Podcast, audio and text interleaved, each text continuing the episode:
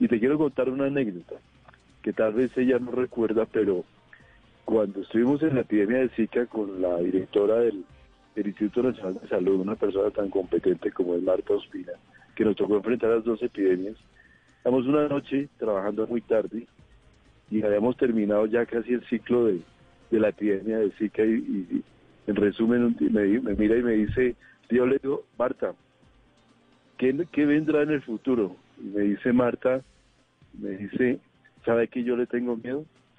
A una epidemia con, con un coronavirus. Y mira ah. que prácticamente cuatro años después la estábamos enfrentando.